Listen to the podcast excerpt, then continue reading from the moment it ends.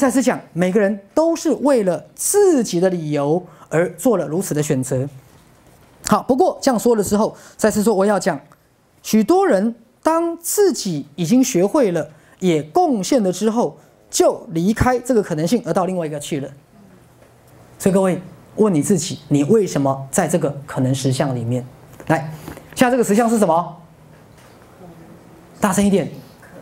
可能实相。你是在这个可能实相里面的什么？可能的自己。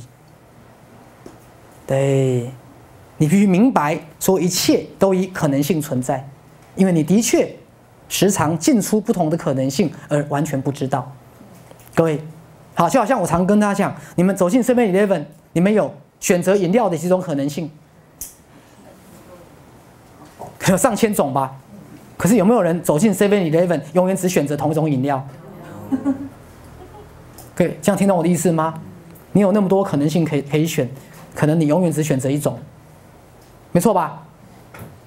各位没有对跟错，要容许各位永远看到你为什么在这个可能性里面，你在这个可能性的目的、意义跟理由是什么？等你明白了，你就可以离开这个可能性。听懂了吗？所以，如果赛斯心法越学，各位你们就会拥有一个什么能力？随时离开你不喜欢的可能性，随时进入你想要进入的可能性，听懂了吗？各位，这样有没有爽到？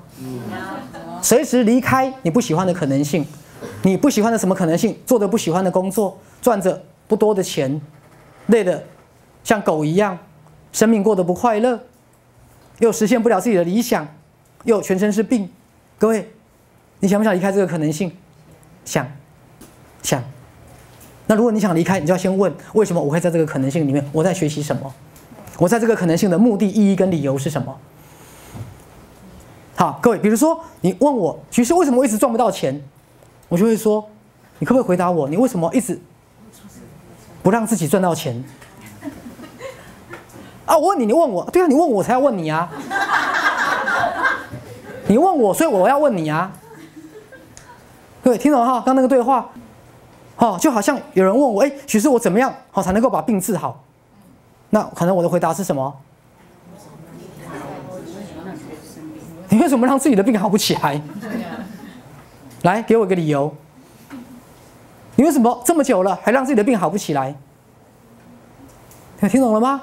所以赛斯家族问人家的方式是不一样，好，是很欠扁的问人家的方式，可是他是要让这个人回到自己的内心世界。好，比如说刚讲，我为什么会是今天这个命运，对不对？那赛斯家族会怎么问？我为什么让自己在这个可能实相里面？我的理由是什么？有没有？你找到了理由，你就可以离开。